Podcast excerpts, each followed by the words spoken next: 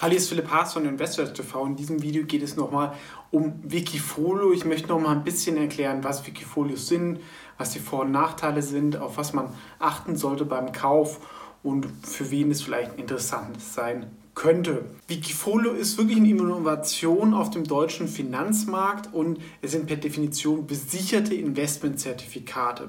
Wie muss man sich das jetzt vorstellen? Es ist ähnlich wie ein Fonds, aber kommen wir noch zu den Nachteilen dazu. Ähm, es ist nicht im Sondervermögen drin, also nicht ganz so sicher, aber jeder kann mit Wikifolio zum Fondsmanager werden, wenn er dort ein Musterportfolio auf Wikifolio ähm, veröffentlicht. Dann muss das kann man sich da bewerben, Wikifolio muss das bestätigen und wenn das passt, äh, gibt es inzwischen aber 24.000, also sind schon sehr, sehr viele, dann kann man das investierbar machen und kann das dann über die Börse Stuttgart oder Lang und Schwarz bei jedem Online-Broker kaufen. Also wenn ihr bei Onvista zum Beispiel ein Online-Broker-Konto habt, dann könnt ihr ein Wikifolio von mir kaufen. Aber auch wenn ein Freund von euch sowas hat oder ihr selber, könnt es dann kaufen und damit eure Investmentstrategie über so ein Investmentzertifikat abbilden, die dann auch von Lang und Schwarz emittiert werden.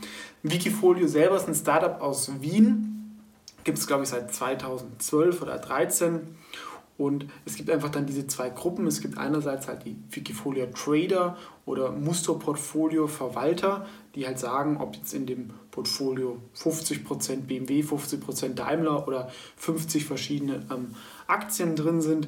Und es gibt halt die anderen, das sind die Anleger, das sehen wir hier auch unten, die dann dieses Zertifikat kaufen. Wie funktioniert das jetzt genau? Also Lang und Schwarz bringt einfach so ein Zertifikat raus. Das ist wie so eine Verbriefung. Es ist aber, wie gesagt, halt kein Sondervermögen. Und ähm, diese Verbriefung ist handelbar und sie garantieren einfach die Performance von diesem Musterportfolio. Wie machen die das? Die kaufen einfach diese Aktien, die in diesem Musterportfolio drin sind, nach, um sich abzusichern oder machen das auch über Derivate. Ja.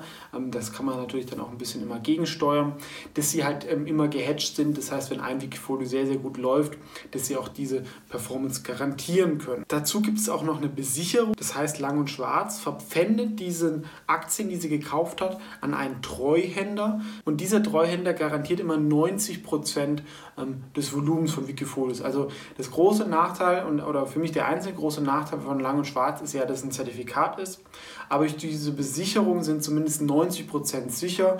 Denn ähm, es gab ja schon mal diese Lehmann-Zertifikate, also da muss schon viel passieren, dass da was ähm, pleite geht, aber es kann was passieren. Das heißt, selbst wenn Lang und Schwarz pleite gehen würde, wovon wir natürlich jetzt nicht alle ausgehen, wären 90% über diese Treuhand sicher.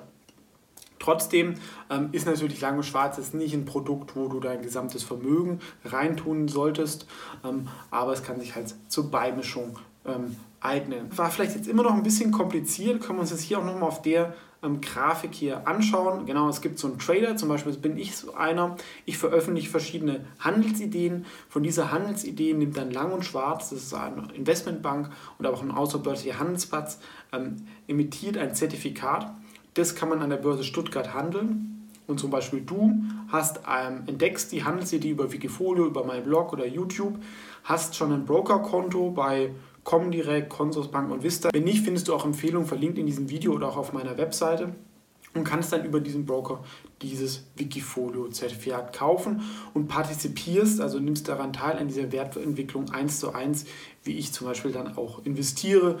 Ähm, und da kann man halt bestimmte Strategien halt abbilden, die es vielleicht so als Fonds oder so nicht gibt. Zum Beispiel, ich habe ein Wikifolio Nebenwert Europa, wo ich halt auch in Firmen investieren kann, die 10, 20 Millionen Marktkapitalisierung haben. Das kann ein großer Fonds gar nicht, selbst wenn da Small Cap draufsteht. Ja, es gibt ja Small Cap Fonds, die investieren aber dann in Firmen, die 500 Millionen plus meistens haben. Also man hat eine sehr, sehr große Auswahl an verschiedenen Strategien und es gibt auch nicht diesen Gatekeeper-Effekt. Eigentlich so die besten Privatinvestoren Deutschlands können dort ihre Ideen ähm, veröffentlichen. Sie müssen nicht für eine Fondsgesellschaft arbeiten, ähm, weil sie vielleicht darauf keine Lust haben oder weil ihr Lebenslauf dazu nicht passt oder weil sie nicht mit den Leuten golfen waren etc. Ich weiß es nicht. Also ähnlicher wie zum Beispiel auf Amazon kann auch jeder sein ähm, Buch veröffentlichen oder auf YouTube seine Musik und da können halt dann auch Talente entdeckt werden. Und der zweite große Vorteil ist, dass die Kursgewinne innerhalb des Wikifolios steuer steuerfrei sind und es gibt auch nicht diese Vorabpauschale, weil es ja synthetisch ist. Das heißt, solange man das Wikifolio nicht ähm, verkauft, zahlt man auch keine Steuern. Und wenn man zum Beispiel ähm, selber auch sein Geld darin anlegt, ähm, zahlt man auch keine Kapitalertragssteuer, was sich schon lohnen könnte. Ja? Also theoretisch, wenn zum Beispiel Uli Hoeneß ein Wikifolio gemacht hätte, da seine ganzen Trades gemacht hätte, der hat ja auch ganz viel gezockt und so, kann man bei Wikifolio auch machen, äh, mache ich jetzt nicht, aber mache ein paar, ähm, dann wäre er nicht ins Gefängnis gegangen, weil er dann ähm, keine ähm, Steuerbetrug gemacht hätte, weil solange das Wikifolio nicht verkauft hätte, kein Steuereffekt ähm, gewesen wäre. Wobei ich bin kein Steuerberater, also ähm, ich kann hier keine Steuerberatung geben, aber das ist sicherlich ein großer Vorteil. Und es ist auch günstiger als ein normaler aktiver Fonds, kommen wir auch noch gleich dazu. Und es gibt eine hohe Transparenz in Echtzeit. Also ihr seht immer ganz genau, was ist im Wikifolio drin, was macht er aktuell. Das sieht man beim Fonds vielleicht nur alles halbe Jahr und damit größere Zeitverzögerung. Und viele Wikifolio-Manager die kommunizieren auch sehr, sehr offen, ähm, wovon man auch was lernen kann. Wie zum Beispiel bei mir, aber auch bei anderen. Gibt aber natürlich auch ein paar Nachteile und das Große habe ich schon angesprochen, ist, es sind Zertifikate, es ist nicht wie ein Fonds vom Sondervermögen ähm, geschützt. Das heißt, man kann, wenn Lang und Schwarz pleite gehen würde, Verluste erleiden, das sollte man wissen. Ein zweiter Nachteil ist, ähm, dass zum Beispiel Dividenden von US-Aktien wegen der steuerlichen Thematik ähm, nicht erfasst werden. Deswegen ähm, solltet ihr auch nicht in Wikifolios investieren, die US-Dividendentitel drin haben und die meisten Wikifolios haben das auch nicht. Ich habe auch ein Wikifolio, zum Beispiel nachhaltige Dividendenstars, da sind keine US-Aktien drin, was natürlich die letzten Jahre ein bisschen schade war, weil die natürlich noch sehr, sehr gut gelaufen sind. Und was ich auch relativ schlecht finde, dass öfter mal riskante Wikifolios mit einem scheinbar guten Track Record gepusht werden von Wikifolio. Das heißt, da geht dann die Werbung drauf, ähm, der Chart sieht toll aus, die Leute kaufen das. Vielleicht ist da aber nur eine Aktie oder zwei Aktien drin, was unprofessionell ist. Oder es gibt halt ähm, irgendwelche Derivate, was halt irgendwie ein, zwei Jahre funktioniert und dann plötzlich nicht mehr. Sehen wir hier zum Beispiel ein Beispiel, ähm, was ein sehr beliebtes Wikifolio war und was dann total Verlust geworden ist, weil das halt dann solche Knockout-Zertifikate etc. So, was kosten Wikifolios? Ähm, haben es schon angesprochen, ist günstiger als ein aktiver Fonds. Ähm, es ist 0,95% pro Jahr, also ein typischer ETF ist so 0,3 bis 0,7, also ist teurer als ein ETF. Und dazu gibt es noch eine Performance-Gebühr. Die beträgt zwischen 5 und 20% aber meistens so zwischen 5 und 10 Prozent.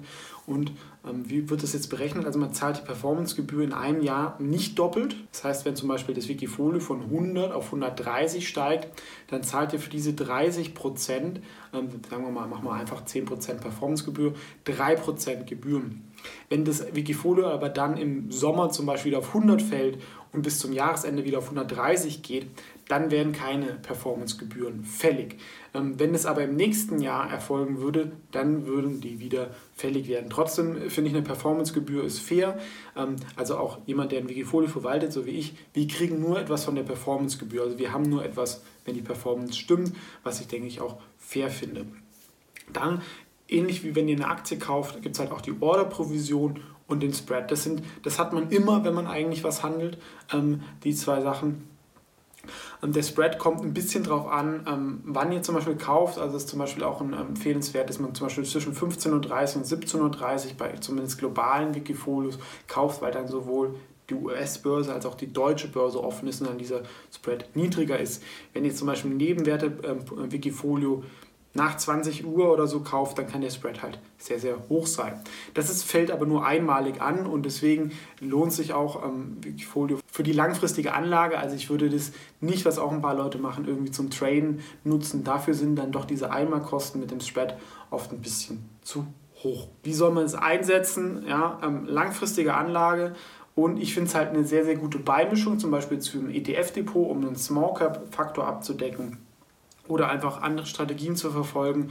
Ja, wenn man zum Beispiel mit dem ETF hat man viel die großen Internetplattformen, vielleicht eine Strategie, die die Ebene dahinter abdeckt, etc. Man hat dann eine sehr große Auswahl und man hat einfach auch, wenn man sich informiert, vielleicht ähm, einen Bezug zu der Person, die es verwaltet, kann von der was lernen, aber hat auch, kann auch Vertrauen aufbauen.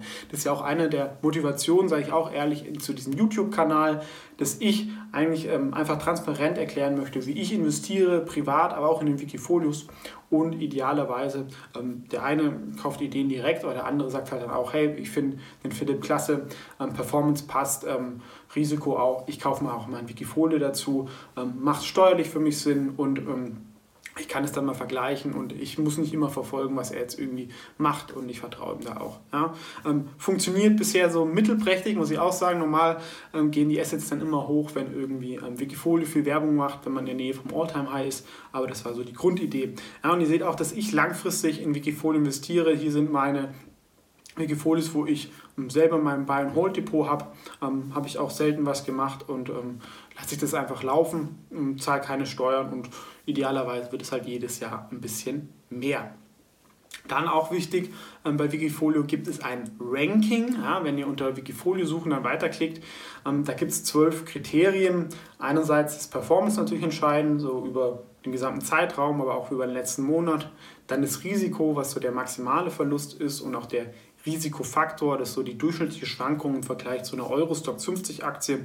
Und dann gibt es auch noch so weiche Kriterien, über die man jetzt streiten kann, die jetzt meiner Meinung nach mit, dem eigentlichen sagen wir, Kriterium des Fonds oder des Wikifolios nichts zu tun haben, wie wie viel Asset under Management drin sind. Also früher war mal der maximale Score 100.000 Euro, da haben sie es geändert auf eine Million, was zum Beispiel ein bisschen unfair ist. Und es gibt auch Medienreputation, was auch ein bisschen subjektiv ist. Letzter Login, Vormerkung, es ist aber natürlich auch schwierig, das da allen immer gerecht zu werden und ähm, wirklich Skill von Glück zu unterscheiden, ist auch ähm, sehr, sehr schwierig in der Geldanlage.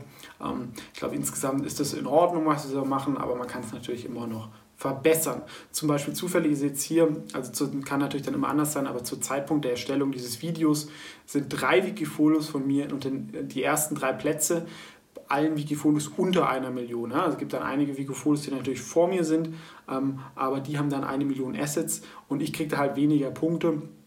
Und ähm, deswegen bin ich da ein bisschen weiter hinter, aber von der eigentlichen, wenn man diese Kategorie nimmt, unter eine Million, belege ich die Top 3 Plätze. Aber kann natürlich wieder ein paar Wochen oder Tagen anders ausschauen.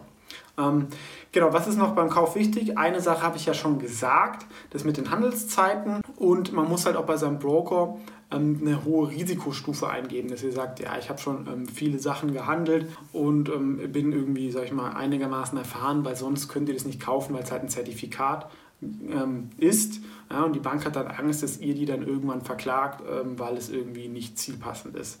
Ja, muss man auch natürlich auch sagen, also wenn ihr jetzt noch nie irgendwas gekauft habt, dann ist Wikifolio, denke ich, auch ähm, vielleicht noch ein bisschen früh, aber wenn ihr ein bisschen mehr Erfahrung habt, dann ist es, glaube ich, eine gute Beimischung, wie schon angesprochen, zu einem ETF-Depot oder zu einem auch Buy-and-Hold-Aktiendepot.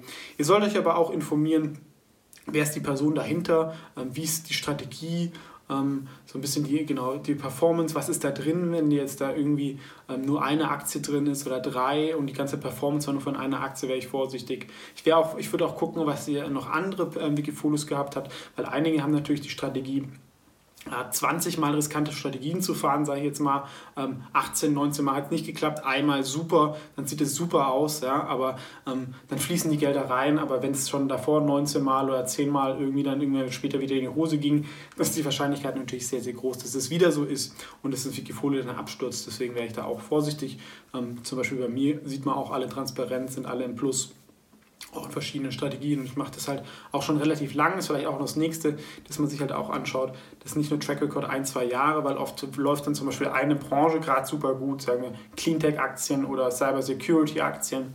Und dann stürzt das dann halt auch wieder ab, ja, aber, oder Wasserstoff. Und ähm, deswegen schon gut, auch einen, einen, Zeitraum über 5, 6, 7 Jahre zu haben. Das sind auch Sachen, die ich, glaube ich, ähm, bieten kann. Nur ganz kurz auch noch vielleicht Vorstellung von meinen Wikifolios. Ich habe da ähm, sieben Stück Nebenwerte Europa, ähm, wo halt, ähm, sag ich mal, Small Caps aus ganz Europa drin sind, nachhaltige Dividendenstars, Dividendenaktien, vor allem ähm, halt nicht aus den USA, sondern Europa, ein bisschen Asien. Investor der Stockpicker, wo so vor allem Value-Aktien drin sind. Das ist the Brand Stupid, wo ich meine Aktienideenliste, die ihr auch auf investorsearch.net findet, mit den 5x10 ähm, sag ich mal, langfristigen Picks von mir, wird da gespiegelt und bietet auch so einen Track Record. Dann ist Venture Capital Strategies, das Wikifolio ist am nächsten zu meinem Echtgelddepot, Wachstumsdepot, wo ich fast 500% seit 2012 gemacht habe. Und das letzte wäre noch das gründergeführte Unternehmen. Da sind ein paar gründergeführte Unternehmen drin und auch ein bisschen Derivate. Ja, findet ihr aber auch alles noch auf meiner Homepage oder auf Wikifolio, gerne natürlich selber anschauen. Ja, also Fazit, Wikifolios sind als Produkt wegen der Transparenz und dadurch, dass es halt keinen Gatekeeper gibt, wirklich eine echte Innovation. Ich bin da natürlich ein großer Fan von, ähm, auch wenn ich natürlich einige Risiken sehe und auch Disclaimer, ich verwalte selber, deswegen bin ich hier natürlich jetzt nicht unabhängig und Wikifolio muss auch noch langfristig ein bisschen noch mehr aus der Nische rauskommen, dass sie ähm, noch sicherer sind. Ähm, dass sie vielleicht auch noch mehr mit sich auf professionellere ähm, Verwalter da ähm, fokussieren, weil es ist halt immer dieses Problem, was ich schon angesprochen habe. Dann durch Glück hat jemand, der noch nicht so lange ähm, an den Märkten aktiv ist. Ja, es gibt 10.000, 20.000 ähm, Leute, die es verwalten. Da sind immer ein paar dabei, die es dann nach oben spült. Ähm, und da ist ein paar oder bei vielen ist da halt dann auch viel Glück dabei, ein paar natürlich nicht. Und da sollten Sie noch ein bisschen vielleicht das qualitativ auch mehr checken und halt auch nutzt ähm, Wikifolio wenn für die langfristige Geldanlage ähnlich wie ein ETF und beschäftigt euch auch davor ein bisschen intensiv mit der Person und der Strategie, ähm, wie das so funktioniert hat. Aber sonst, ähm, wie gesagt, muss natürlich immer jeder selber wissen, ist ja alles keine Empfehlung, aber ich wollte einfach nochmal so meine Meinung ähm, zu Wikifolio, wie man Wikifolios kaufen kann oder nicht, ähm, hier geben. Ansonsten ähm, gibt es auch immer regelmäßige Updates dazu auf meiner Finanzpost Newsletter, die ist kostenlos, gerne eintragen, finde ich auch in der Videobeschreibung. Und wenn ihr selber in Aktien investieren wollt oder beides machen wollt, dann findet ihr natürlich auch auf diesem YouTube-Kanal von mir viele Ideen, deswegen den natürlich auch gern beitreten, wenn noch nicht geschehen. Ansonsten bis zum nächsten Video.